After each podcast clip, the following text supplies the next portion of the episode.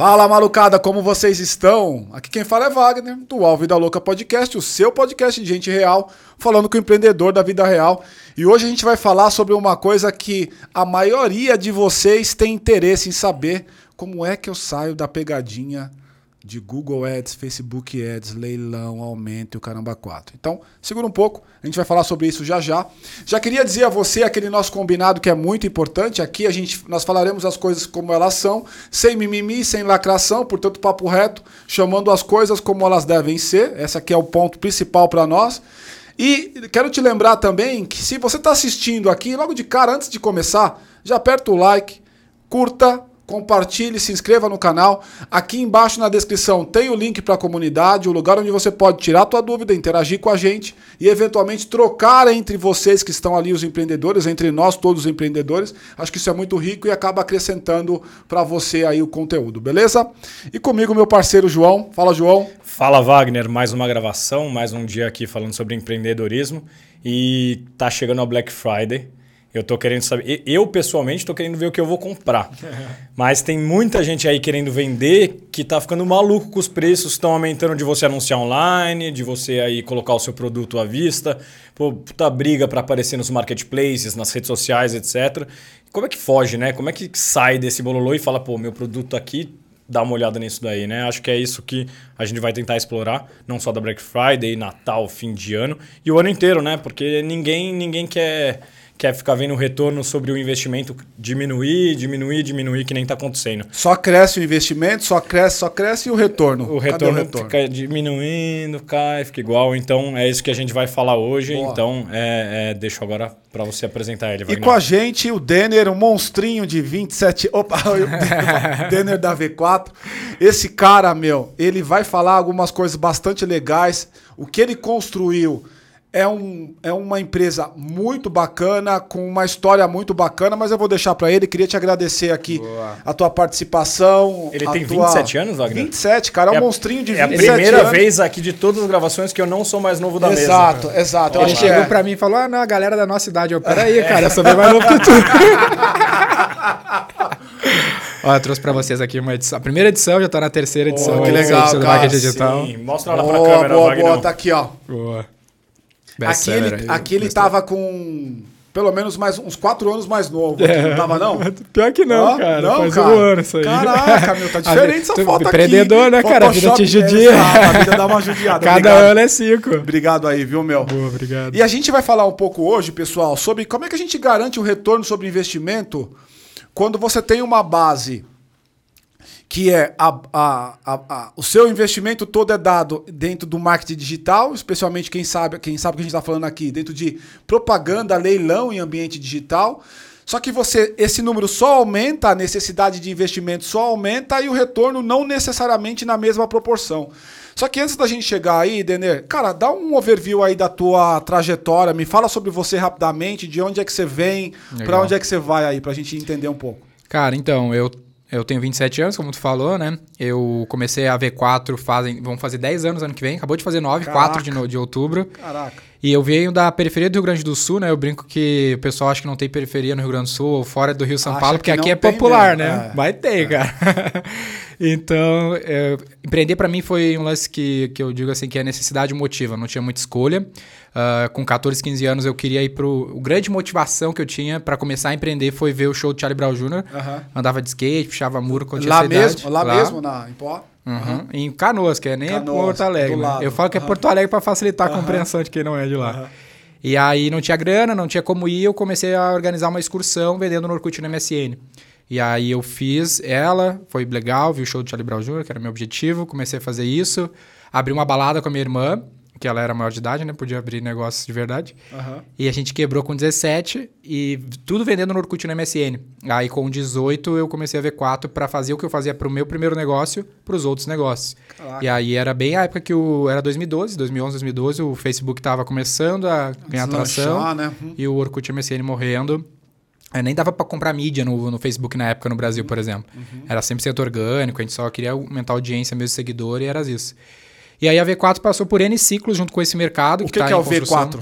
V4 significa vender o seu produto, vender para mais pessoas, vender mais vezes, vender pelo maior valor. Uhum. É uma brincadeira com os 4 P, só que eu, eu trago a visão de que marketing é marketing quando vende. Tá. Porque no nosso mercado de comunicação, publicidade, o publicitário uh, tende a inclinar o negócio para um aspecto artístico, né? É, é. Vou fazer um negócio bonito e pá. Exato. Que é legal também, mas no fim das contas. Uma né? coisa mais criativa, mas que no final das contas, que vai pagar a conta é. É, eu, é bem artística, né, cara? Uhum. Porque a gente é doutrinado, por exemplo, na Universidade de Publicidade a fazer para ganhar prêmio, literalmente. Uhum. O Sérgio Zima, que é o marqueteiro que eu gosto, ele fala que. Ele, ele, ele meio ofensivo, mas fala que publicitário é um cineasta frustrado. Ele queria fazer cinema, mas não deu. Aí ele pega o dinheiro do cliente e gasta. E por isso que o objetivo é em Cannes, que tá lá todo mundo junto. Exatamente. Tá lá todo mundo junto. todo mundo lá. Então a visão que eu trago é essa, que no fim das contas tem que vender, como é a pauta de hoje, inclusive, uhum, né? Uhum. E aí a V4, cara, foi passando por ciclos, como é um serviço. Começou tive... com você sozinho? Tinha so... ou tem só? Eu sentado na cozinha da casa da minha é mãe. É Sua irmã peguei... não estava contigo não, mais. Já pe... tinha desistido de você. É, já, já tinha. Uh, e aí peguei o telefone e comecei a ligar para um monte de empresa até uma confiar e a segunda confiar. E aí fui desenvolvendo. Aí trouxe meu sobrinho comigo, que hoje é co-founder, que a gente chama. Que legal. E hoje são 150 pessoas que trabalham diretamente para mim e 1.200, 1.300 em toda a rede que a gente construiu um modelo de franquia de serviço, né? Tá bom, a gente vai entrar já já, né? E são 2.500 clientes ativos, né? Caraca, bastante. É o maior do Brasil em volume de clientes como, hoje. Como é que você... Me conta um pouco da trajetória da V4, assim. Quando você construiu essa empresa, você tinha o que...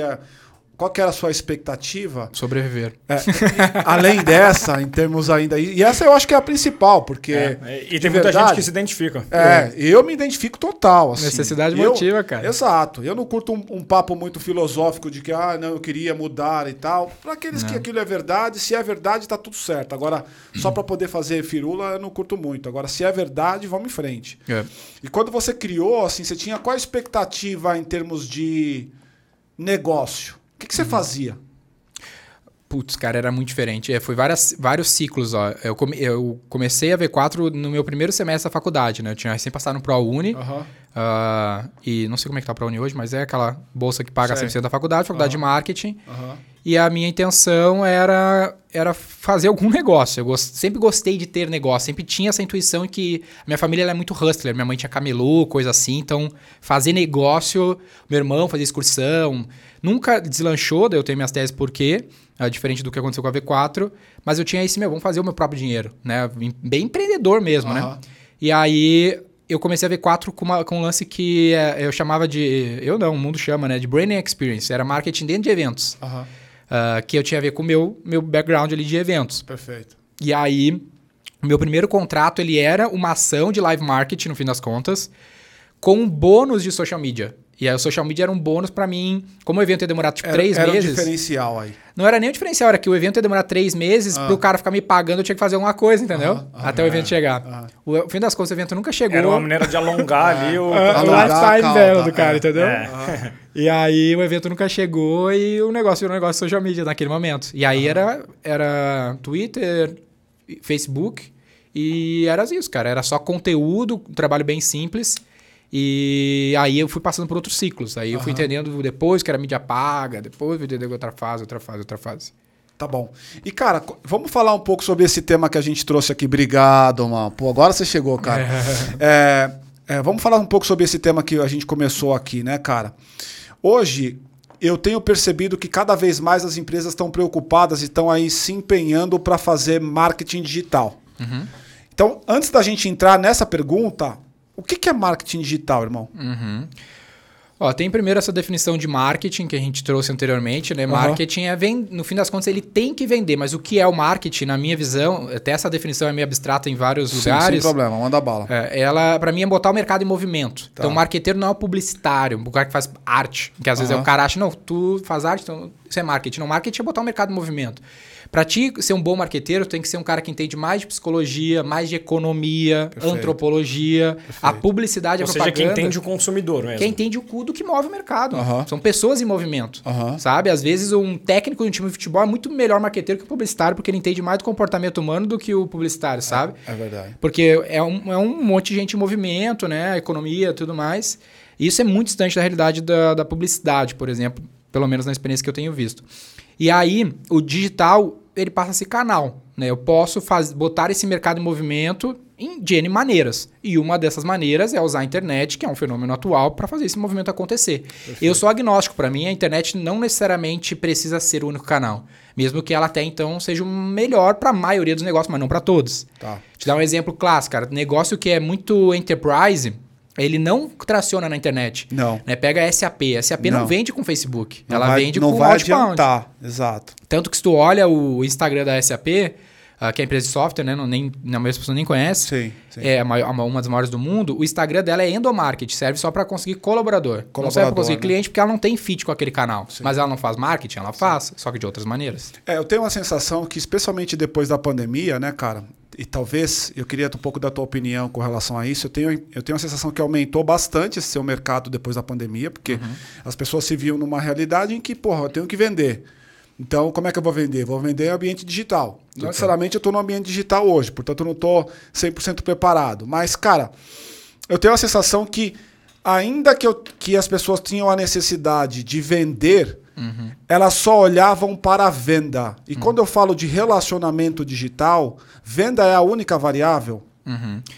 Cara, eu acho que não. E eu acho que as pessoas nem olhavam só para venda. Sabe? Não. O que, que elas olham mais? Para audiência. Sim. Elas olham assim, eu quero saber quantos seguidores eu tenho no Instagram. Uhum. Sendo que tu não precisa nem ter Instagram para vender com a internet. Uhum. E aí o ponto que até foi o começo da discussão, tem a ver com isso, que no fim das contas eu não quero vender, eu tenho que adquirir clientes, né? Que é bem diferente quando tu tem esse conceito, vai ser a melhor forma de tu quebrar o problema lá do ROI baixo nas campanhas. Tá. Quando tu entende que eu preciso adquirir clientes que vão ter um relacionamento de longo prazo comigo. Tá. Às vezes teu Instagram, tua rede social, ele não vai servir para adquirir clientes, mas para estender um relacionamento, para aquele cliente se manter comprando de ti, Perfeito. oriundo de outro canal. Então, se isso é uma verdade, qual é o primeiro passo, então? Montar comunidade?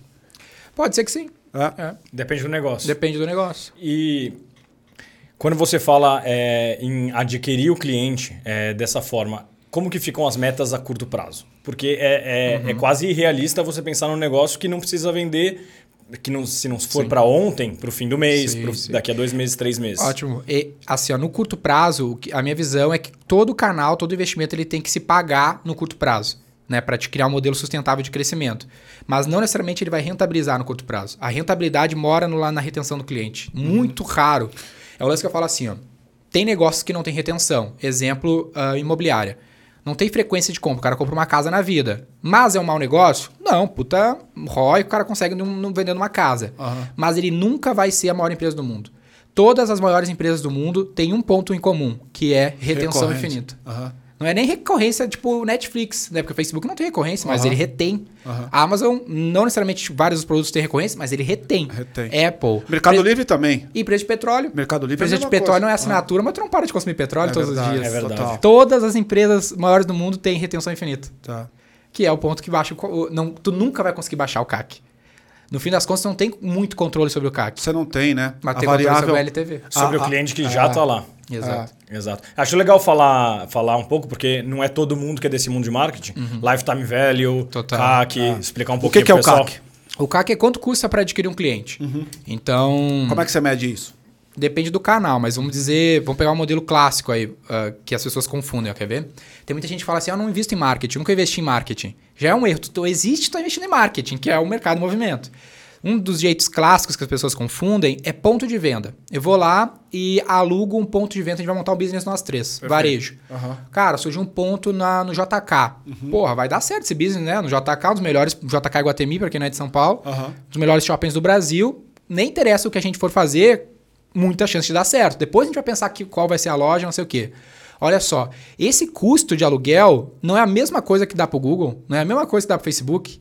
O maior concorrente é do Iguatemi, da Multiplan, de shoppings, é o Google. É claro. Porque é. eles vendem a mesma coisa. Essa é uma análise do caralho, irmão. É. Porque eu tenho, eu consigo racionalizar a análise, mas nunca tinha pensado nela. Porque daí o que, que acontece? O cara fala assim, eu tenho um cliente meu, cara, que ele é gigante e ele investe, sei lá, 200 pau por mês em mídia. Só que ele, a, a, a, representatividade da receita que ele consegue na internet, dentro da rede de lojas dele, é tipo 5%. Só que ele gasta tipo milhões em aluguel de ponto de venda.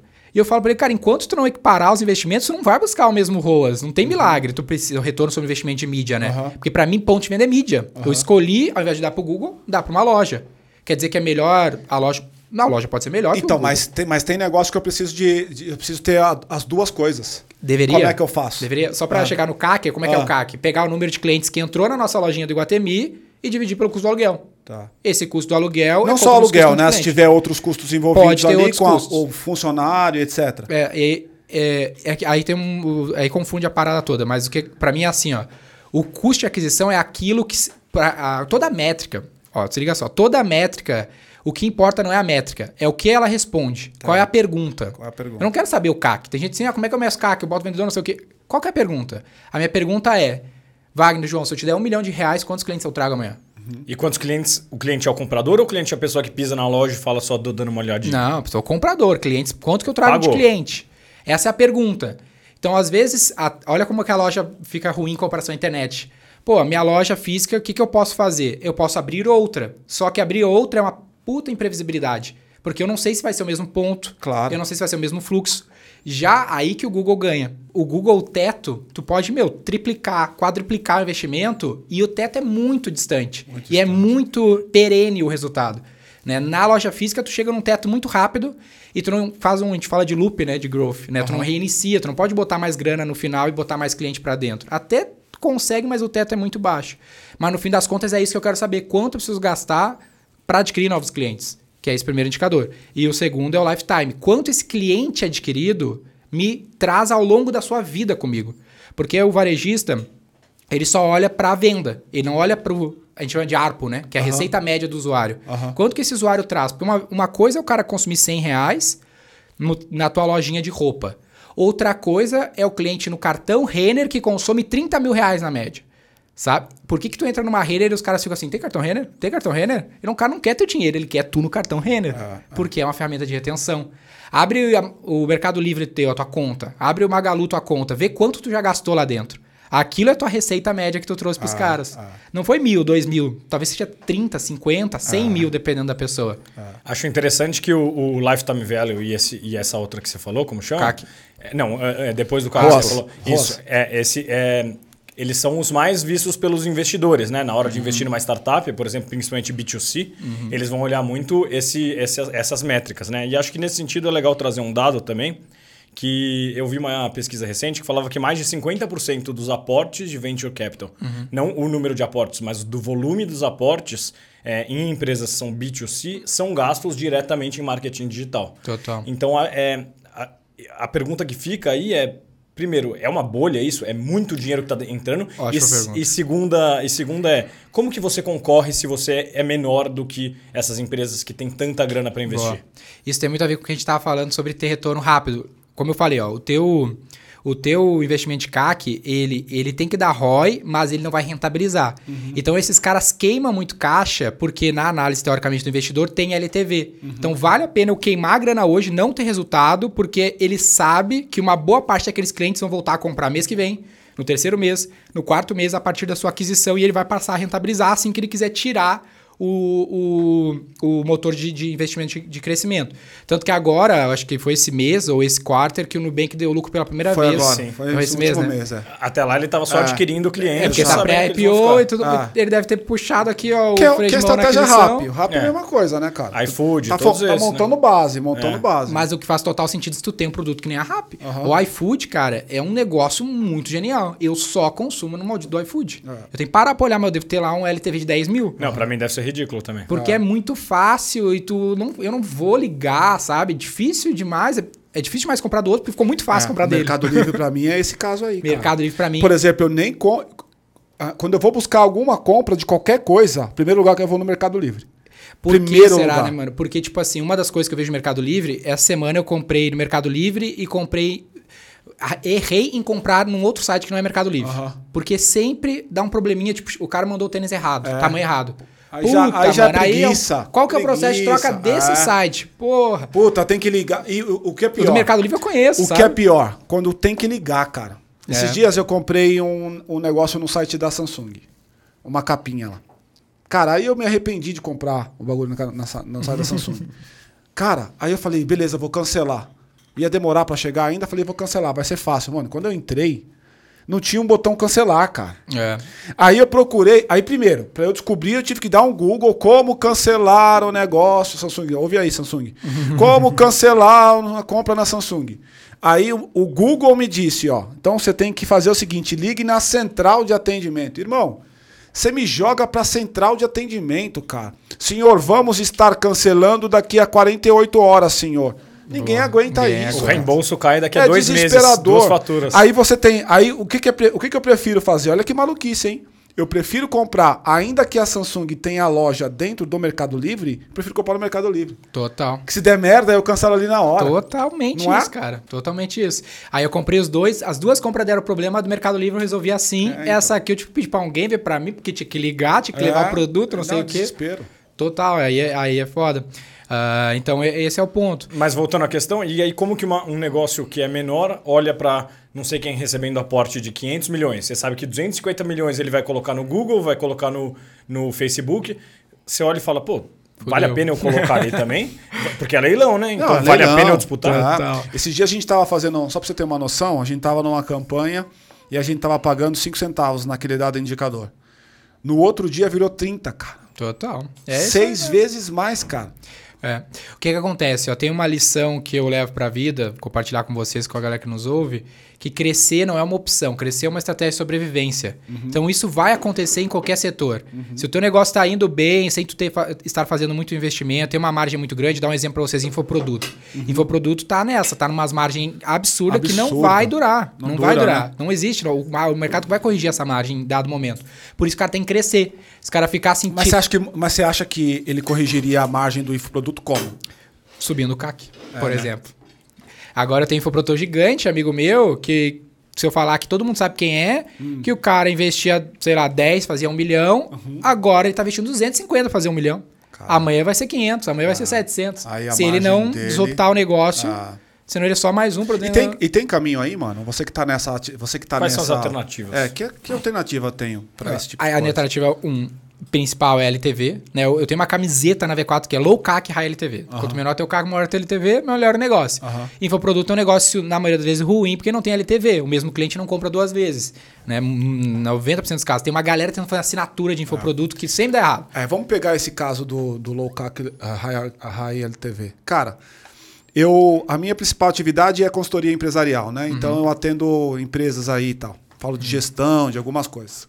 Cara, eu tenho a sensação que durante muito tempo a gente, as empresas elas não se preocuparam com a questão do LTV. Então você está sempre se preocupando com, de, com, com o resultado financeiro de curto prazo, por isso financeiro, uhum. mês, o quarter, no limite o quarter, e elas deixam de se preocupar com o valor no tempo que é a LTV. Ou seja, como é que eu gero valor no tempo? Ainda que eu tenha resultado não bom no primeiro momento, eu gero valor no tempo. Tanto que elas não entendem esse lance de queimar caixa, é, que tem tudo a ver com é, isso. Exatamente. Então, assim, eu queria ouvir você um pouco, cara, e aí pensando que a gente está falando aqui para o empreendedor, aquele cara que está ali tocando a vida dele com uma empresa pequena ou uma empresa média, por que, que ele tem que. Por que, que o LTV é tão importante? Por que, que eu tenho que olhar para essa métrica, mesmo sabendo que eu vou queimar a caixa para poder projetar a LTV no, no tempo? Cara, ela, é, ela parece bem lógica aqui para mim. Ó. Vou, vou, tentar explicar de uma maneira que talvez com a cabeça para quem para alguém que não é tão lógico. Uhum. Como a gente está falando aqui, o, se o cara pegar e comparar com a mídia tradicional dele, o custo de aquisição sempre vai ser muito, muito mais caro. Sempre vai ter baseado em. Como qualquer produto baseado em oferta e demanda, vai ter mais gente. Por exemplo, eu comprei uma pesquisa da KPMG que a previsão é dobrar o investimento de mídia no Brasil nos próximos quatro anos. Caraca. Na mídia digital. E a, e a tradicional fica estável. Então vai, no mínimo, dobrar setores. Tem setor que vai aumentar 10 vezes esse investimento. E, e na tua loja física, vamos pegar um outro paralelo. Pô, se a tua loja física fechar amanhã, tiver um problema que nem a pandemia Cara, quase nenhum varejista tem CRM hoje. Ele não tem nem o cadastro do cliente. O que, que ele fez no, na pandemia? Não tem, cara. Agora pensa o que a reserva fez com todos os clientes cadastrados. Pum, time de insight 6 do dia pra noite. Uhum. Time de vendedor interno sem loja. Manda push pros caras aqui, não sei o que aqui, e-mail marketing, usa um pouco de mídia, mas a R marketing, a, a taxa de, de impacto de CTR ali vai ser maior. E aí eu consigo fazer esse cliente continuar comprando de mim tornando aquele investimento que eu fiz para adquirir mais rentável, porque eu trago mais valor para cada real alocado. Uhum. Né? Se hoje tu só faz uma venda, talvez tu esteja tra trazendo três reais. Talvez nem se pague. Mas se tu trouxesse seis, se tu trouxesse nove, doze, conseguisse fazer maneiras daquele mesmo real virasse 20 reais, Compensaria tu aumentar um time de customer success, dar um presentinho, aí até diminuir. Por que, que o iFood. Uh, tem uma campanha que o iFood tem feito que é muito boa, uh, com podcast mesmo, que é, sei lá, um real, qualquer coisa por um real na é, primeira compra. Podcast mesmo. Por que ele faz isso? Porque ele tem LTV infinito. É, então, tipo, foda-se o prejuízo que eu vou ter na primeira compra, porque esse cara vai consumir 300, 400, mil reais no ano comigo. Então, aquele prejuízo de 10, 20 reais que eu tomei por ter baixado demais né, o preço na, na primeira compra, compensa no lifetime. É, isso é, é uma como coisa tu compete com os caras? É. Se os caras têm esse LTV. É. Aí fica difícil. Não, se ele tem esse caixa para poder queimar no primeiro Exato, momento. Esse é, o, esse é o ponto, é. né? Porque eu tenho caixa para poder queimar e como é que eu vou competir se Só eu não que tu pode, Aí que é o ponto. Como é que eu vou competir? Às vezes eu não tô afim de pedir o iFood, eu quero ir no sushi. Uhum. Na viver a experiência do sushi, vários negócios aqui de, de comida são esse negócio. Aí o cara não tem um CRM, ele não faz nenhuma promoçãozinha. Por exemplo, eu já, já dei esse exemplo clássico, ó. Uh, todo restaurante ele tem o dia vazio, né? Uhum. Bomba sábado e domingo, mas terça é uma merda. Sim. Por que, que não faz igual o iFood? Dá um real pra primeira compra. para quem nunca foi no restaurante dele, para ir só na terça. Na terça. Se ele vai ter LTV, se ele tem uma taxa de retenção, compensa ele tomar um prejuízo, já não tá vendendo nada mesmo. Total. Que aquele cara vai voltar na quarta, talvez volte na terça que mesmo. Que é aí que nasceram os aplicativos de desconto, né? Tipo, esses que estavam rolando por só aí que, o tempo Só inteiro. que o problema não é, é, é, O problema é eu não ficar dando só o desconto, é eu entender a lógica da retenção. Claro. Porque não vale eu fazer pelo desconto, eu tenho que ver se porque, ó, é um desconto, vou vender por um real para a primeira compra do cara. Uhum. Então, se for bom e eu tenho retenção, ele vai voltar numa outra é terça. É claro. E vai começar a preencher. Na primeira eu me mas ferrei, questão, mas no tempo eu... Mas na segunda, é terceira, na quarta... Os negócios físicos, muitas vezes, eles não conseguem nem saber se é a primeira compra do cara ou não. É, porque, porque não tem CRM. Não tem CRM. CRM. Exatamente. Mas Deixa CRM eu... me parece uma prática tão nos 80, cara. Total, mas é né? é muito, muito pouco explorado, é, cara. Muito, né? Deixa, Deixa eu, eu nessa aí. Deixa eu voltar um pouquinho na sua história. Queria saber como que você chegou num, num, momento ali 2012, Facebook nem tinha mídia nem tinha mídia paga. Tinha em outros lugares, mas não no é, Brasil. E, e, a gente e a gente já deu um salto falando de mídia paga, mídia paga, mídia paga. Então, é. explica um pouco como que isso entra na trajetória e acho que já já tenta trazer um pouco como é que é trabalhar num universo que está em constante mudança dessa forma. Puta Porque mano. você tem que estar tá, É insano. É, o algoritmo muda, minha as regras quem, do jogo mudam. Minha dica para quem quer ser marqueteiro, faça engenharia e vá construir ponte, porque aqui é uma é. imprevisibilidade maluca. Tu vive em ciclos, cara. É tipo Uh, é muito parecido com. Eu gosto muito do, do, mercado de filme, sabe? Tipo, fazer um filme. O, o sucesso passado não é garantia de sucesso futuro. Então, tua campanha tá dando certo hoje, é só um ciclo. Ela vai dar errado, é só questão de tempo. Ela vai parar de funcionar. Uhum. Uh, então, isso é um pouco da natureza, envolve tanto o lance da criatividade, tá inventando a roda e se adaptando às novas as novas coisas. Quando eu comecei, era muito muito pautado em conteúdo, uh, share, usar as ferramentas mais orgânicas mesmo, tu adquirir audiência, essa, essa audiência começava a performar. Uh, mas eu também já entrei na parte de gestão. Eu tinha estudado um pouco de administração quando eu mudei para o curso de marketing. Eu, a primeira coisa que eu fiz no meu primeiro cliente foi implementar um RP, por exemplo. Ah, é? Uh, porque eu precisava ter uma integração de estoque para criar um e-commerce que funcionasse melhor. saber minimamente os dados ali de estoque. É, o marqueteiro ele precisa ser mais um cara de business e menos um cara de, de publicidade e propaganda para conseguir rentabilizar mais a coisa, sabe? Eu, tá aí a diferença basal do cara que é o marqueteiro tradicional e o cara de growth? Total. Tá, né? Total. Eu tenho é porque o marqueteiro tradicional segundo... ele é publicitário. É. Ele faz a mensagem ficar bonita e propaga eventualmente Isso. sem muita eficiência. Uhum. o cara de growth é mais amplo, cara. O cara de growth vai em produto, né? Ele vai passar em aquisição, vai passar Sinergias, em retenção, né? dados. Sinergias, tem uma coisa importante aqui também. O bom marqueteiro, que... ele é quase um bom CEO. Todos os grandes CEOs, ou muitos deles, são grandes marqueteiros desse tipo. Uhum. Né? Steve Jobs, Bill Gates, Elon Musk. Uhum. São um cara que constrói produto, o cara que entende mercado, ah, ah, mensagem. É o cara que. O Elon Musk demitiu o time de PR dele lá, porque ele faz PR melhor que o time dele. Entendeu? Esse é o seu de alta performance. Uhum. Cara, como é que você vê essa. Dentro desse mercado de marketing digital, de growth, etc e tal, o que, que é modinha, cara? O que, que é modinha? O que, que é só coisas que falam se falam várias. bastante e de fato aquilo não vai performar, aquilo é só uma, uma ação Flu-flu. É uma, uma fórmula que tá todo mundo repetindo e que Ixi. não teria porque estar tá sendo repetida. Cara, eu tenho um quadro no YouTube há uns 3, 4 anos que chama Verdade no e Crua. Ah. Que é só. Eu já tomei strike, já tomei ameaça de morte, é? processo. Fala aí, fala que aí. é só em cima desses infoprodutos de fórmula, cara. Uh, o infoproduto, eu acho que é a, a grande modinha.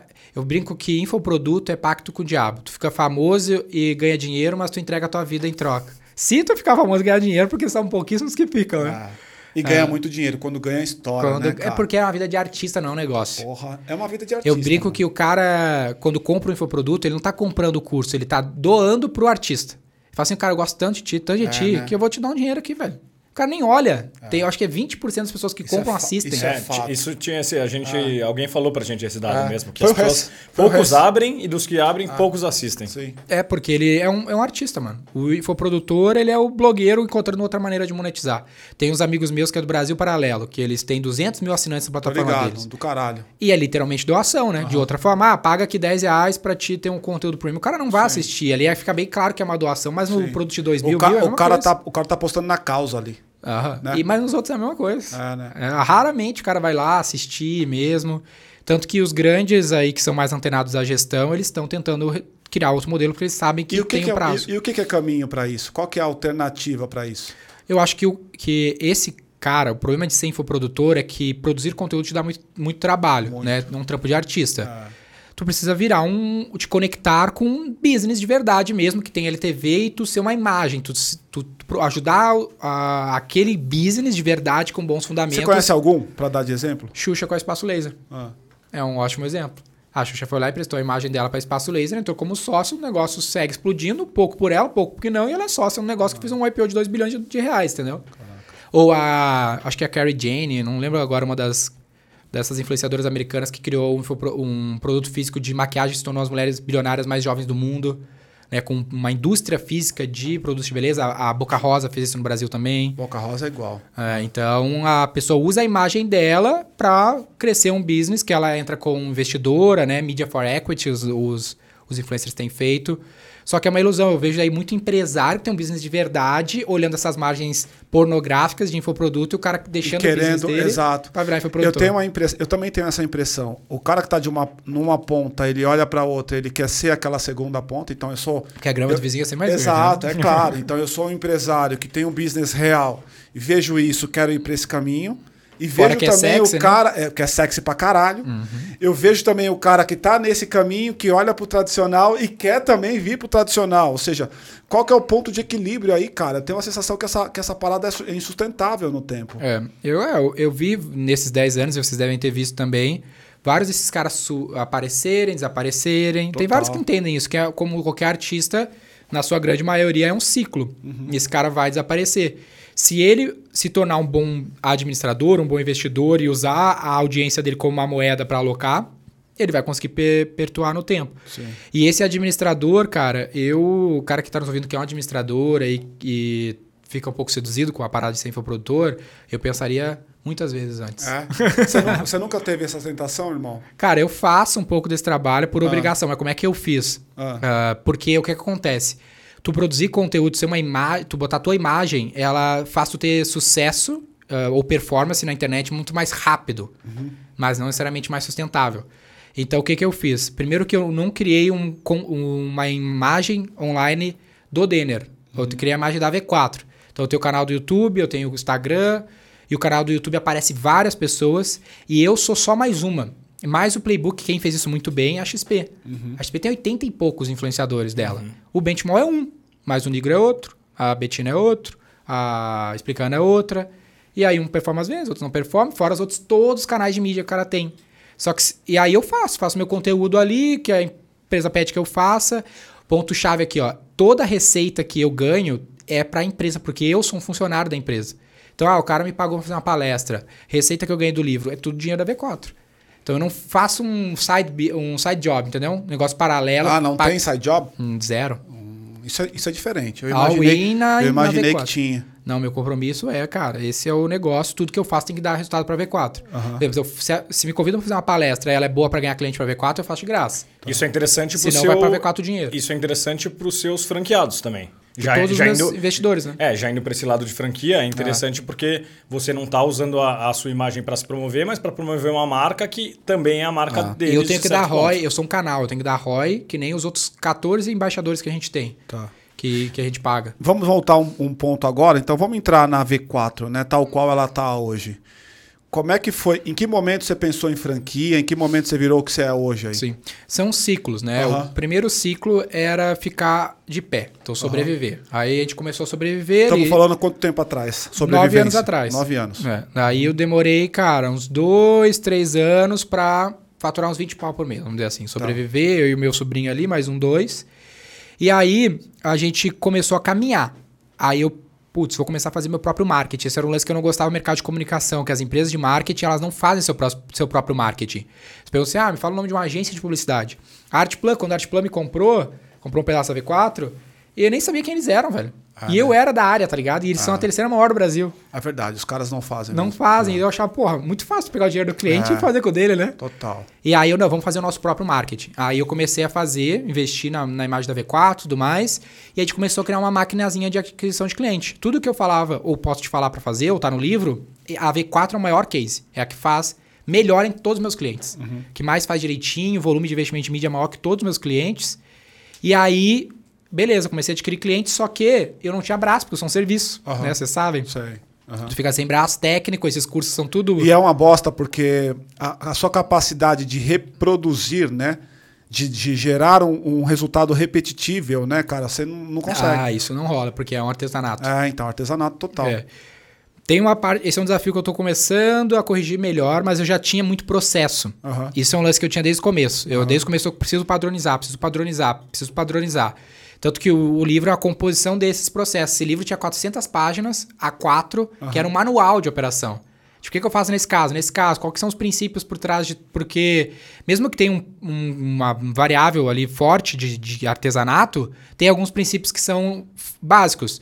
Por exemplo, qualquer negócio para vender precisa ter tráfego, engajamento, conversão e retenção para ser rentável. Então, todo cliente a gente implementa tráfego, engajamento isso, Isso em ambiente digital? Qualquer ambiente. Qualquer ambiente que dentro da loja física. Qual uhum. que é o uhum. primeiro? Eu nem falei que loja a gente vai abrir, mas vai ser no JK. A gente Total, já, já sabe vai ser um sucesso. Uhum.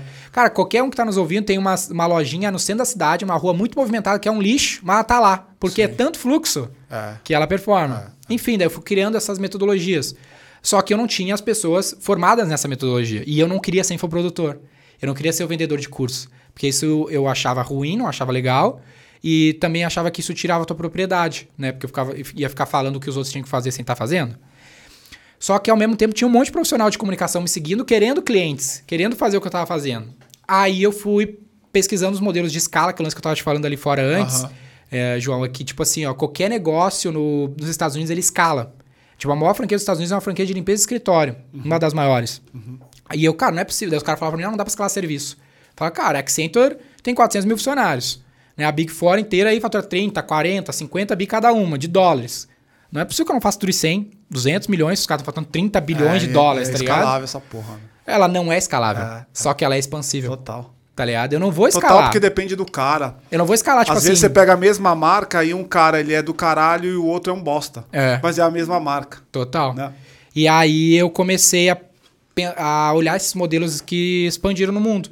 E uma das, dos princípios eram algumas questões de gestão, também tem uma, uns princípios de gestão que eu vejo por trás do, do modelo que eu fiz.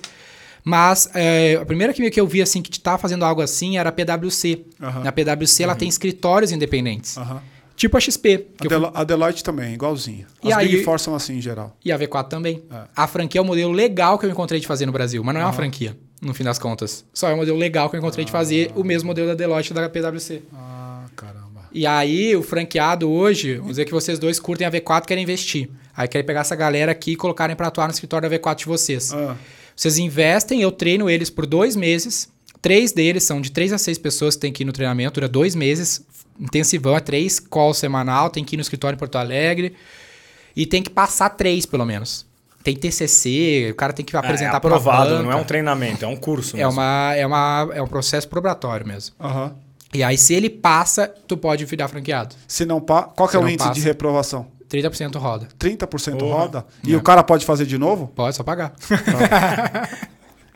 Custa caro, mano? Custa caro? Custa 40 mil. Caraca, que legal. Pra mandar esse aí, número. Passei. Aí e tu aí? investe mais 30 de taxa, uh, ah, 10 a 30, depende do, do tamanho da franquia, uhum. mais os outros custos e tu começa a operar. E eu te garanto os clientes. Ah, você joga o cliente na mão do cara? Isso, eu tenho 50 ah. vendedores na matriz. Eu invisto um milhão por mês de mídia para adquirir ah. clientes e tudo mais. Mês passado a gente assinou 400 contratos. Cara, eu, é. eu confesso a você que eu, eu sinto uma certa confusão entre G4 e V4. Uhum, mas o G4 veio bem depois de mim. É, então, porra, eu sinto muita confusão. Quando eu vi, quando eu, a Paty trouxe você para nós, a primeira sensação que eu, que eu tive foi de G4. Eles vão estar aqui, inclusive, é. né? Eu pensei, puta, Todo é G4, mas é V4. Como é que você trabalha isso, meu? Ah, cara, eu, eu acho que. Estão no mesmo espectro de é negócio, que a gente tem, né? É que a gente está muito próximo, tem isso também, né? Uhum. Que eu fui aluno da segunda turma da imersão principal ah, é? e comecei a patrocinar desde então. Ah. Aí virei professor lá e as pessoas acham que. eles falam de mim muito, né? Porque eu sou patrocinador, a gente tem uma parceria uhum. lá forte. E aí dá essa confundida um ah, pouco. você é patrocinador lá também? Sou, sou patrocinador, sou professor. Eles, o Nardon, o Will Tales e o Alfredo são no meu conselho. Uhum. Então, tem essa relação, mas a galera não confunde tanto, não. Não. Talvez seja porque tu tinha É porque o 4, talvez o 4 é. aí, eu sou meio é. retardado para nome, então é. deve ser essa junção das disléxico. duas coisas. É. deixa, eu, deixa eu fazer uma pergunta, é nessa questão de cliente, que você estava falando um pouco antes.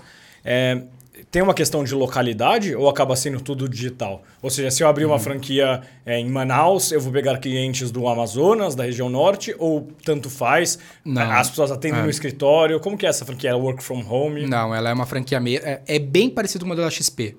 É porque hoje eu tenho um modelo de assessor também, que é lá tu vai investir 7, 15 mil passa pelo mesmo processo, só que tu não vira franqueado, tu vai atuar dentro de uma franquia, que nem o assessor da, da XP. Uhum. Meu negócio eu vejo que é muito igual a XP, velho. Porque eu, ao invés de investir o teu dinheiro na empresa dos outros, eu visto na tua, com Sim. assessores de investimento. Total. Uh, tecnologias e tudo mais ali fazendo a relação. E não precisa, a maioria dos clientes não são da região do cara.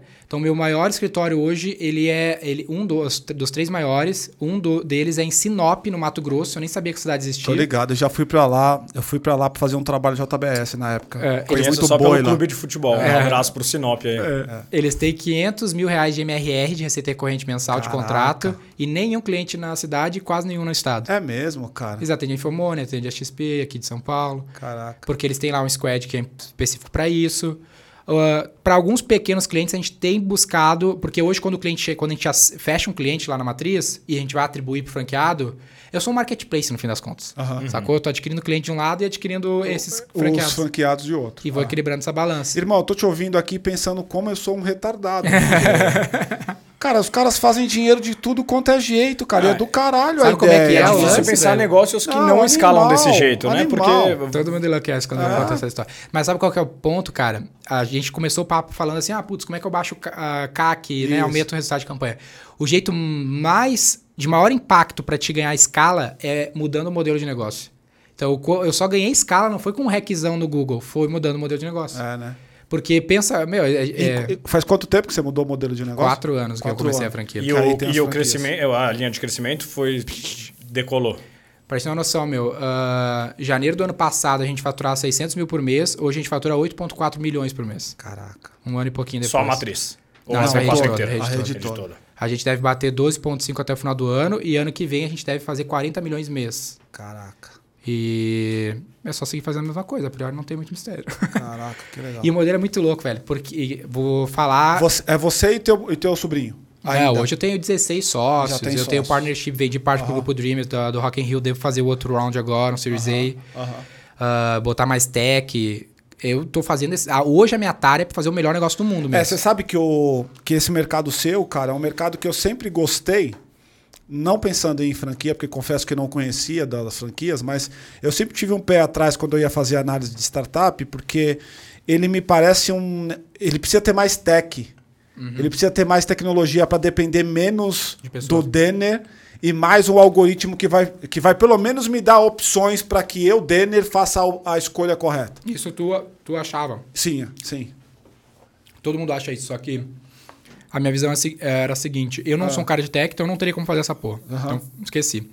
Aí eu vi o seguinte: uh, primeiro que B2B, o cara não gosta de fazer ele mesmo. Então o serviço sempre vai ser. E o mercado de serviço de marketing digital no Brasil movimenta 12 bilhões de, de reais. Isso eu então é puta mercado que ninguém pegou. Qual é a empresa que tem capitalidade nacional? Só a V4. Ninguém. Ninguém tem capitalidade nacional. Então eu posso morder. A minha meta é até final da década faturar um bilhão de dólares com serviço no Brasil. Tem muita plataforma, mas pouco serviço, é isso? E eu vou fazer os dois. Eu vou ter o melhor suporte do, do Brasil, porque eu vou ter esses caras treinados e vou acoplar a tecnologia. Só que eu tô chegando lá. tá, já tá, tá buscando. Então, tá buscando... estamos fazendo, a gente tem um time de tech com 10 dev. Uhum desenvolvendo tecnologia que a gente não vende, só usa internamente. É, então, esse é o ponto. E aí vou começar, a minha ideia é fazer um round agora e, e começar a comprar outras tecnologias, investir mais no time de produto. Mas eu nunca vou, a minha intenção não é vender o, a, a tecnologia. Não, ela é, ela, ela, é, só ela é tá embedded. Né? Ela é um acelerador tecnológico. Isso. Eu segui o playbook do Jim Collins, Empresa Fez para Vencer, no uhum. detalhe.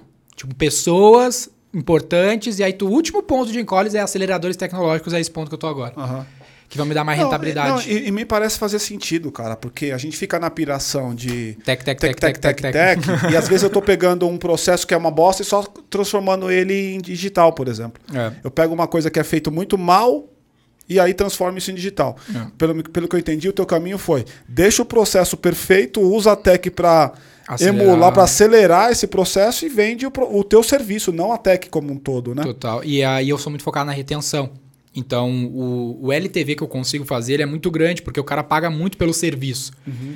Uh, então, se eu conseguir uh, diminuir o, o tempo que o, meu, que o meu executivo, meu assessor, que a gente chama, dedica a cada projeto, eu aumento bastante a rentabilidade. A rentabilidade. É para isso que a tecnologia vem. Então, mas aí não tem um problema, porque uma, um outro, uma outra situação que eu percebo nessa sua indústria é o cara acaba pegando um monte de trabalho uhum. de, de projeto, não sei como é que vocês chamam lá. Projeto? projeto. Uhum. Pega um monte de projeto e, e ele acaba caindo muito em qualidade, porque é o mesmo cara. Total. Como é que você está trabalhando isso? Isso faz parte do. Ó, pensa que eu sou um marketplace. Uhum. Então eu estou gerindo essa relação para garantir que isso não aconteça. Tá. Então a gente tem alguns, alguns parâmetros. Quantos projetos cada indivíduo pode atender? Quais tipos de pessoas ele tem que ter na unidade. Eu atribuo os clientes e gerencio a relação. Então, quando eu vejo que ele não está. Ah, você tem essa inteligência? Você, uhum. tira daqui para colocar ali. Total. Isso a tecnologia pode fazer para você. Pode fazer melhor. imagino que está aí, inclusive, o teu é, desenvolvimento. É, um dos... Total. É. Deixa eu falar um pouquinho de uma parte pessoal aí, acho que a gente até vai sair um pouco do tema, mas pode ser legal. Como que faz para manter o pé no chão quando você fatura 8 milhões uhum. aos 27 anos de idade? Cara. Uh... 8 milhões por mês. 8 milhões no mês, É, essa é a rede toda, eu só fico com 20% disso é pouco. 1,6 mi, tá? É. 1,6. E os produtinhos de educação lá, formar o time. Mas. Uh, eu, eu, eu, eu não sei, cara. Tipo assim, eu vivo um lifestyle muito de boa. Por exemplo, eu recebi uma grana, toda a parte que eu vendi pro Dreamers foi secundária, né?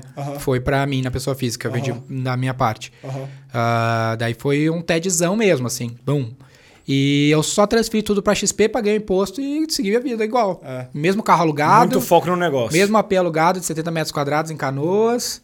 E a gente tem um escritório bizarro, vocês já viram, a gente investiu um milhão de reais. Cara, eu vi. Eu, lá em Canoas? Lá em São Leopoldo, dentro São, do, sei. do polo também, é. tecnológico. Tô ligado, né? Conheço pra caramba. A minha mulher é da Unicinos. Ah, sério? Ela fez engenharia. Eu fui Top, importar ela lá. É. Ela é gaúcha? É, ela é gaúcha. Ela é, ela é de é Novo Hamburgo. Pô, ela né? é de Novo Hamburgo, mas estudou em São Leopoldo. Conheço tudo ali. Sim, a universidade gigantesca é. lá. Então a gente tá lá, tem SAP, um monte de empresa fora. Tem, lá. tem. Eu tive lá, eu tive no Tecnocinos. Tecnocinos, lá. onde tá? Fui fazer análise de startup lá. Foda. Rodei algumas é vezes. É bom o ecossistema ali. É muito bom. É. A, e a PUC também, né? É, a gente a, avaliou aí pra PUC. É, antes. então. A, a PUC, PUC é Porto daí, né? É, a PUC é Porto. Uh, então, eu, eu teve um ponto de virada, vou te dizer assim, ó. Uh, quando eu estava estudando marketing na faculdade, eu fui fazer um coquetel de MBA na SPM. Daí tu vai lá, tá fazendo graduação, e os caras te mostram os MBA que tem, e um consultor vem na mesa e te dá um pitaco baseado no que tu quer da vida. E aí eu vi lá e eu queria, eu tinha na cabeça o seguinte, eu vou ser o melhor marqueteiro do mundo, né? Porque eu fazia um marketing, uma empresa de marketing, e aí falei isso pro consultor, falei, ah, tem um MBA de marketing moda aqui, eu vou fazer esse. Ele falou, cara, eh, tu tem uma empresa e tu quer ser empresário. Sim, não tenho dúvidas. E aí ele falou assim, ó, eu dou, dou consultoria há 20, 30 anos e o erro das empresas no Brasil é sempre o mesmo, gestão. Se tu quer ser um, um empresário, tu tem que saber gestão. O que é. tu precisa saber sobre o produto, é. tu já sabe. Agora já tu contrata sabe. quem é. já sabe. Aí eu enlouqueci isso da gestão. E nessa de estudar gestão, tem filosofias que eu incorporei, tanto as do Jim Collins, que é o playbook que eu sigo, consistentemente não me desvirtuo, e outra é assim, a empresa tem que ser rica, o dono tem que ser pobre. Uhum. Sigo ela, não desvirtuo. É, já, algumas pessoas que sentaram na tua cadeira aí já falaram isso para nós aqui. Do... E eu sou muito novo também, por ah. que eu vou... É, eu, tenho um, eu tenho uma cultura muito forte, então no meu manual de conduta eu tenho uma, uma atitude que a gente espera de todo mundo trabalhar na V4, que é respira, não seja um emocionado. Eu tirei essa uma vez que eu. Sabe essa galera que tem 20 e poucos anos que nem eu e ganha um dinheirinho e quer comprar uma BMW, um carro importado? Total, é a maioria. Respira, não é. seja emocionado. Tu não precisa dessa BMW, cara. Tu pode alugar um carro muito bom, pagar um pouquinho, manter tua vida no mesmo padrão, tu vai viver bem. Porque eu não vivo mal. Tipo assim, eu tenho um carro alugado, que tem banco de couro, tem tudo com carro precisa ter. Daqui para uma BMW, o upside é muito baixo, é, mano. Cara, mas o custo, o custo, é muito é maior. É. Então, tipo, não preciso mais. O meu Porra. AP, pô, tem 70 metros quadrados, mas ele é num puta condomínio, é legal, custa mil e poucos reais. Eu podia ir pra uma casa de 30 mil? Podia, mas o upside era baixíssimo, porque eu não é. fico em casa, sabe? Então eu vivo. Mas qual que é o teu background? Tua família é pobre, é rica? Como é que é? Ixi, é treta. É. Minha família é treta. eu vi que você falou da família como sendo um, um, um bando de pessoas que correria e tal. Total. Como é que é essa origem? É, aqui minha, a, meu pai saiu de casa quando eu tinha um ano, eu fui o quarto filho. Uhum. Então minha mãe e minha irmã tiveram que, meu, lutar demais para sustentar a parada, bem com família clássica, velho. Uhum. Família clássica brasileira. brasileira pai, pai sai de casa, deixar a mãe, trocentos filhos, periferia. Minha mãe brinca que ela me metia no colo, fumava e bebia com outro. tá aí o segredo. Mas, tá mano, você tem uma. A, a sua cara não parece isso, Total, cara. É Quando porque, eu olho pra você, cara, é porque eu não sou, que eu é porque tenho... do Sul não é a periferia clássica é, brasileira, cara, né, porra, cara? Não, exato, mano. É. Quando eu olho pra você, eu, eu vejo o eu cara. Eu sou da periferia de... de, uma família alemã, tá é, ligado? Porra, eu vejo o cara do Vale do Silício ali, com o um coletinho. Mas lá, eu construí essa imagem. lá, XP, o caramba, é. o óculos, o cabelo. É marketing pessoal? Total. É, né? A galera manda no Instagram Deixa assim. Deixa eu ver como é ah, que você tava nesse aqui. é, tava quase igual. A galera fala, ah, me inspira em ti. Eu falo, cara, é muito, é muito menos inteligência, é muito trabalho duro e muito marketing. Uhum. Então a imagem, velho, é tudo pensado, velho. Esse colete a gente fez exatamente para te confundir com a XP. É, né? Ele fez em um collab com a Aramis, pro cara uhum. transferir a autoridade da marca, moda executiva, cara, V4, coletinho Faria Lima. É tudo pensado, porque no fim das contas é parte do meu negócio, sabe? Uh, mas não era essa não. Até os meus 12 anos eu queria ser traficante, era o meu sonho. É mesmo, mano? Porque a pessoa mais bem sucedida da minha rua era os traficantes. Caraca, cara. Era uma questão de visibilidade. Era questão de perspectiva. É, era... Não, perspectiva. Você eu, tem que se, você tá se espelhando. Eu brinco com o negro. Né? Eu brinco com o negro assim. Eu nunca seria um negro, porque eu nem sabia o que era um banco de investimento, mano. Pra mim, trabalhar no banco era trabalhar no Santander. É, não existe banco é, de investimento não, no Rio Grande do Sul. Esquece. O, trabalhar no banco era trabalhar no Banrisul, exato, tá ligado? O pobre não tem essa cabeça, mano. É. Tipo, Às vezes tem aqui em São ah. Paulo, tá mais próximo da Bolsa, sei não, lá, mas de verdade, existe. não tem. Ah, esquece. Não, né? O cara que é pobre, eu venho da favela, cara. Pô, é. o cara que é pobre, ele não tem essa cabeça. Não existe banco de investimento. Pro pobre é tudo banco. É. Ele nem sabe que ele tá segmentado num banco, banco, que né? é varejo, por exemplo. É. Ele não tem noção o que é atacado, o que é varejo. Vai lá, Paty. Oi, Denis, tudo bem? E aí? Então, eu queria saber, eu, eu, vi, eu é, tô vendo que você, você me parece uma, uma pessoa muito ambiciosa, né? Uhum. E eu queria que você falasse um pouco sobre a ambição no empreendedor, Legal. no empreendedorismo. E como é que você lida, é, você, você, só, você, você vê toda, toda essa sua expansão do seu negócio, da sua vida. É, você tem medo de. Porque quem é muito ambicioso Sim. deve ter medo também, né? Medos. E eu queria que você falasse um pouco sobre uhum. ambição, empreendedorismo e esses medos que podem surgir. Uh, ambição, certamente. Então, eu sempre fui um cara muito ambicioso. Eu não sei bem assim a origem, eu tento pensar um pouco do que, que, do que, que causou isso. Mas a minha família era muito hustler, como eu te falei, então meus irmãos já tentavam ter negócio, já queriam fazer as coisas de maneira independente. Eu acho que isso foi entrando na minha cabeça. Eu sempre olhei muito filme, muito filme de super-herói, então eu sempre queria ser o vencedor. Eles estão contigo, teus irmãos? Não. Não. Minha família é bem, bem complicada. e aí, como toda família média brasileira, vamos dizer assim. E então, e aí o lance do medo. Isso tinha, de fato, tem, acho que é importante. Tipo assim, eu quero que a V4 seja a maior empresa do mundo no setor. E eu vou trabalhar até o máximo que eu puder entregar isso.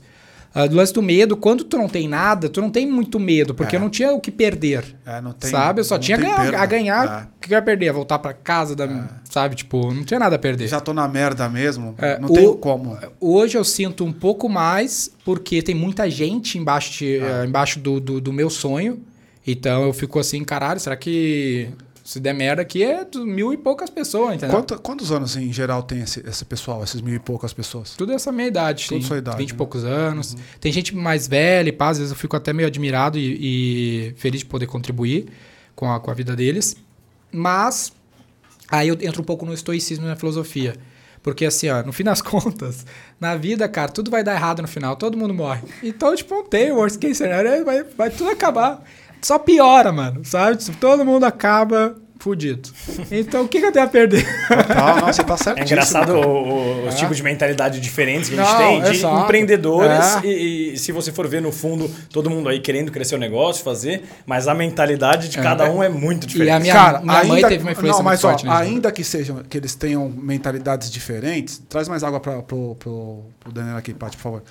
Ainda que tenham mentalidades diferentes, cara, existem gatilhos que são os mesmos são os me As histórias são semelhantes, Exato. mas no fim das contas você conversa com as pessoas e são é. pessoas diferentes. Não, Isso é bacana, absolutamente né? diferente, mas assim, o gatilho é o mesmo, cara. O cara que tem visão, o cara que tem ambição. Por exemplo, não existe empreendedor de sucesso sem ambição, velho. Hum. Não tem como. Ah, outra, outra coisa que eu acho que eu tive sorte também, ah. que são lances que a galera não atribui. Ah. Então, mesmo da, tendo essa circunstância, uh, eu peguei a fase mais serena da minha família. Minha irmã já tinha resolvido todos os problemas uh, básicos, então não tava passando fome, uhum, sabe? Não tava, uhum. Meu pai não viu meu pai fazer merda de casa. Uhum. Uh, então eu, uh, isso foi um pouco de sorte. E, sei lá, tive mais tempo de estudar, talvez. Tive uns acasos. O lance que eu tava te falando ali fora de cooperar com um acaso. Eu sempre fui muito aficionado nessa parada. Do tipo assim, eu comecei a vir para São Paulo muito cedo, em evento, conhecer gente, sair, fui para fora. E eu vejo o cara assim, ó, o cara que tem a oportunidade de fazer um home office, ele faz.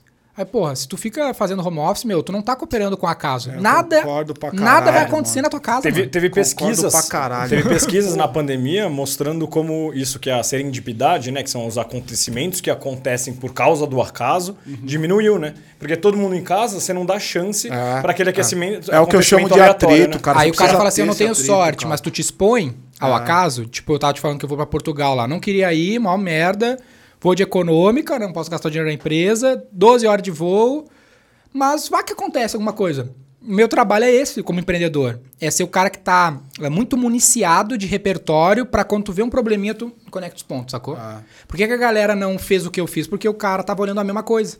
Eu vi uma vez um cara de startup falando assim, um, tipo o que tu fazia, uhum. que ele falou, cara, quase todas as ideias de startup e universidade têm a ver com balada e pegação. É. Porque ele só vive esse ambiente. É, bebida, é entrega de bebida. É, entrega, entrega, de, de bebida, bebida, é o Tinder 2.0, só isso, entendeu? Pior que é isso mesmo. Pior que é isso mesmo. Agora, cara, se você parar pra pensar, né, meu, tem uma coisa aí que é bacana, assim, eu, de tudo que você falou, irmão, eu tô impressionado com a humildade, porque eu, se eu tivesse no teu lugar, não ia de econômica, mas nem fudendo. mas nem fudendo, cara. Eu ia ali bebendo vinho na, na, na primeira classe na executiva fácil. Mas fácil, cara. Então, isso é bacana. Eu acho que isso acaba fazendo você ser o que você é aí é, nesse... E realmente pôr o, pôr o seu negócio no, ah, na frente, né? Ah, ah. É, porque. Isso é diferente. É porque. Esse é um outro ponto, ó. Eu sou um funcionário da empresa, mano. Isso é. O fato de eu ser acionista não tem a ver com o fato de eu ser um funcionário. E eu tenho que agir como um funcionário agiria. Se o teu, se o teu funcionário, se o meu funcionário fosse lá de primeira classe, eu ia ficar puto. Entendeu? Se, eu, se quem está pagando a empresa, então vou de econômica. Uhum. Uh, a não ser que tivesse uma oportunidade e tudo mais, o cara vai, mas tava 20 pau, não ia pagar, entendeu? Total. Não ia tirar e é caro pra caralho. E pra onde você tá indo, mano? Pra onde a V4 tá indo? Pra onde o seu negócio? Qual que é a próxima pernada? Tem um lance interessante em relação ah. a isso ah. também, que é esse lance de cooperar com o acaso e te manter em ambientes que te tiram da zona de conforto. Porque o cara, mano, isso é um fato. O cara que tivesse feito o que eu fiz, da minha quebrada, ele nunca teria saído de lá e estaria o reizão da vila. Uhum. Então tem vários que fizeram isso. Sabe? O cara montou um negocinho aqui, tá bombando, Estourei. o cara já compra uma BM ah. e aí o cara tá bem. Uhum. Eu não, velho. Eu venho para São Paulo toda semana. Eu vou, venho aqui com vocês, vou lá com o fulanão, vou ali na XP, vou no uhum. BTG. Aí eu chego na XP e olho, puta, meu negócio é uma merda, velho. Meu negócio é muito ruim comparado à XP, né? Vou numa empresa de tech maluca. Uhum. Puta, mano, caralho, meu negócio é muito ruim. Uhum. então eu tô sempre subindo Não, a regra. Isso é legal. Subindo a regra. Subir a regra, a é fundamental. Esse rolê lá é. em Lisboa, coisa você assim. Precisa tá, você precisa ter sócio e precisa ter um ecossistema que te provoca o tempo inteiro. É aquele clichê Se... de ser o cara mais burro é da o sala, mais né? cara, o cara mais burro do rolê. É. Sacou? Você tem que ser o cara mais burro do rolê, porque aí te faz o tempo inteiro ficar preocupado é. com, com esse é. ambiente. Eu tô sempre, meu, muito paranoia. É uma paranoia produtiva, assim, excessiva. Tô sempre olhando, cara, pode ser melhor, pode ser melhor, pode ser melhor. Você é CEO melhor. lá da V4 também? Quê? Você é o CEO da sim, V4? Sim, sim. Por enquanto, sim. É, tem que mandar esse cara embora mesmo. tá, gastando de, tá gastando demais, é, pelo amor exatamente. de Deus, né? Então, eu te perguntei qual que é a próxima pernada? Pra onde vocês estão indo, mano? A gente tem uma hashtag lá que é a nossa missão, que é GoToIPO. Hashtag GoToIPO. O meu, o meu negócio, cara, desde aquele papo do, da SPM lá, uhum. é ser um bom gestor. Então eu quero ser Eu acho, humildemente, que eu sou o melhor CEO do Brasil na minha categoria. Ninguém faria ou fez melhor do que eu fiz com os recursos que eu tinha. O que, que você faz? Ah, o business que eu montei, ah, os recursos que eu ah. tenho, no mercado que eu tô, eu acho que eu fiz melhor que todo mundo. Uh, e eu quero provar isso com o jeito mais difícil de fazer, que é abrindo capital. Uhum. Então eu quero levar o negócio para esse patamar, abrir capital, ser auditado, o modelo mais difícil e falar, ah, deu, fiz. Que é a, a maneira que eu vou me auditar. Porque uhum. eu acho, mas será uhum. que eu uhum. sou? Então eu vou. É, valor só é valor se ele é percebido de fora para dentro. É. Não adianta você se achar bonitão. Exatamente. Se ninguém te acha, provavelmente Exatamente. você não é. Simples assim. Então... Quando eu recebi esse, essa venda pro Dreamers lá, foi uma boa prova disso, sabe? Ou todos os franqueados que a gente tem, todos os clientes, mas eu vejo que esse é o próximo patamar. Até o fim da década eu quero fazer isso, acho que vou fazer na metade do tempo. E aí, só depois disso, pensar numa expansão internacional, porque o Brasil é um país mas, muito Mas você pensa em side business? Você pensa em novos negócios, em outros mercados, assim? Não. Porque eu imagino você que... é mais V4 que empreendedor é, serial. Não, é, porque eu tô, eu tô imaginando que deve ter um assédio aí em cima de você, tem. não tem não, mano? Toda hora. Toda hora, né? Uma par de cara olhando para você o que você fez, fala assim, meu, na moral, vou me juntar hum. com esse cara aí. Total. Porque tem o cara monte... me oferece equity. É, então. Zero, cara. Eu vejo que, que eu não posso diversificar sabe? Tipo, eu tenho que. É, uma maior upside tá nesse business que eu tenho 70% ainda, entendeu? Já é um negócio grande, eu tenho 70% do negócio. Sei lá, fazer uma 70% outra... é teu ainda? Aham. Uhum. Caraca, com, com teu sobrinho, ou não? Não, ele, ele, ele tem só uma outra. Dentro dos 30. Ele uh, tem um pedaço tem lá. um pedaço junto com os outros sócios. Caralho. Então eu devo fazer mais uma rodada. Teu sobrinho devo... tá de BM? Não, não. ah, tá aprendendo com o tio, é. então. Ninguém tá, velho. Ninguém tá. Não, a galera vive e respira essa, esse lifestyle, essa cultura aí. É mesmo? Total. Legal. Ixi, todos são iguais, todos? Meu sobrinho tem 21 anos, mano. Ele começou a trabalhar comigo com 14 anos. Caralho. Ixi, não, mas com 21 anos é o cara que tá querendo a BM mesmo. É, não, mas ele, né? ele, ele foi forjado na cultura. Ele é a cultura da V4 em, em pessoa. Que top. Então, uh, eu não faço nenhum side job, eu não faço nada, porque tá num caminho bom, tá crescendo pra caralho. E eu acredito muito no foco, sou o lance do hiperfoco, mano. Uhum. Às vezes eu tenho que viajar e eu fico mó puto de viajar. Eu não queria dar esse rolê por isso. Às vezes uhum. eu venho pra São Paulo, eu aluguei um AP aqui em São Paulo. Uhum. Porque daí eu não consigo fazer meu hiperfoco da minha rotina, de fazer as paradas, acontecer, mas eu preciso, então eu tô aqui. Uh, e faço esse tipo de, de coisa. Mas eu boto muita fé de que se tu faz uma coisa muito bem feita, ela vai te dar muito mais fazer várias coisas é, aleatórias. Eu concordo pra caralho. Eu, eu penso no futuro, aí, puta, mano, com 40 anos eu vendo tudo e aí eu monto um venture capital e começo a alocar um, gerir patrimônio, sabe? Uhum. Talvez eu não faça isso porque eu gosto muito de cinema, então provavelmente eu vou gastar tudo em Hollywood fazendo filme. É, legal, esse é um bom sonho. Eu vou fazer o curso de cinema em LA agora, em março. Não, muito louco, cara, muito louco mesmo. Publicitário, né? No fim das contas, a gente é. só quer fazer filme. É, no, final, o seu professor tava certo. O começo era aí, né? Na verdade, é. o começo era aí, o né? Eu só não tô certo. usando o dinheiro dos clientes, vou usar pois o meu mesmo. Cara, tem alguma coisa que você queira passar de mensagem, assim, para pro cara que tá ralando na tua, na tua mesma, no, no mesmo tema que você tá, no mesmo quadrante que você tá temático, alguma mensagem que você queira passar para esse cara? Tipo, faça isso ou não faça aquilo? Na cara, prática mesmo, sem, é, sem falar não desista. Exato, numa, é, numa prática mesmo. É. Ah. Não desista é muito genérico, cara. Uh, deixa eu pensar.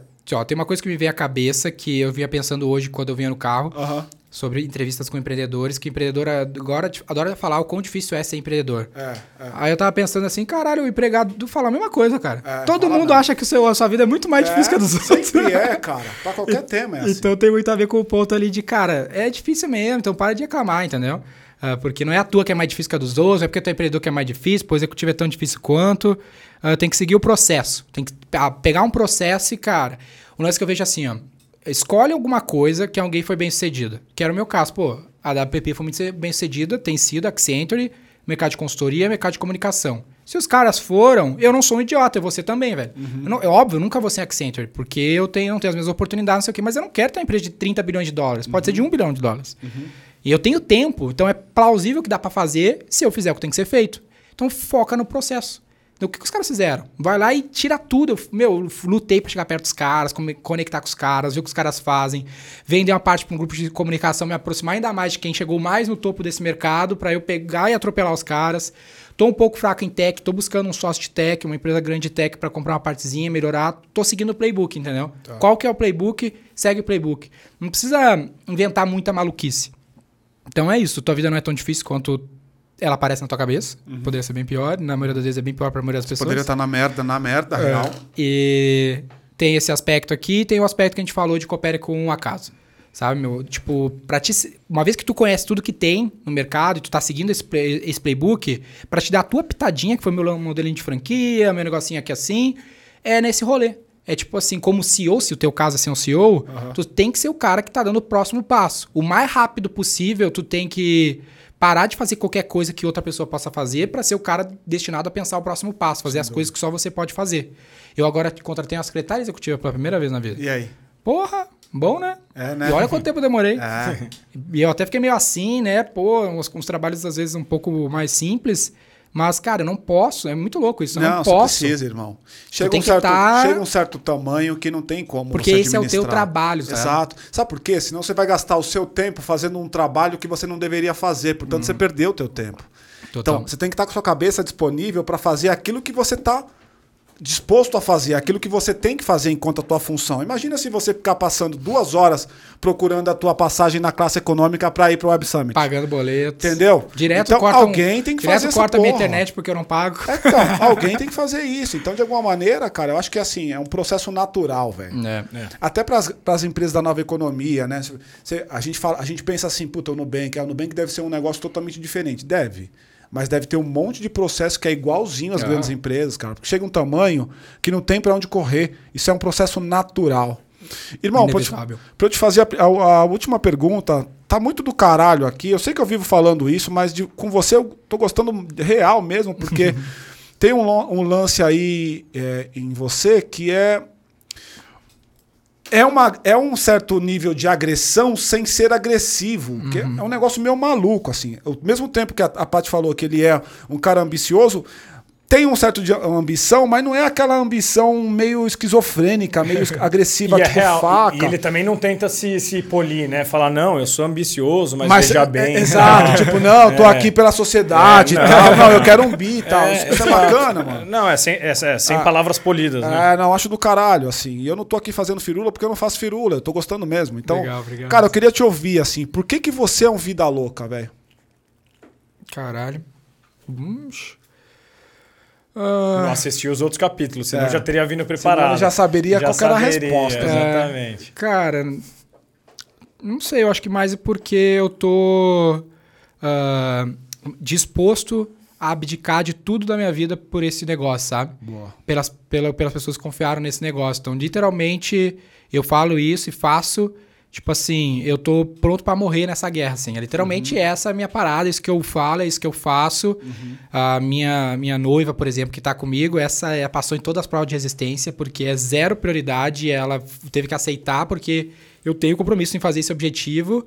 E eu, como a, o cara que tem mil e poucas vidas confiando, eu tenho que estar tá pronto para morrer. Uhum. Então, meio que filosofia de rua é um pouco essa, sabe? Sim, tipo, eu tô pronto para morrer.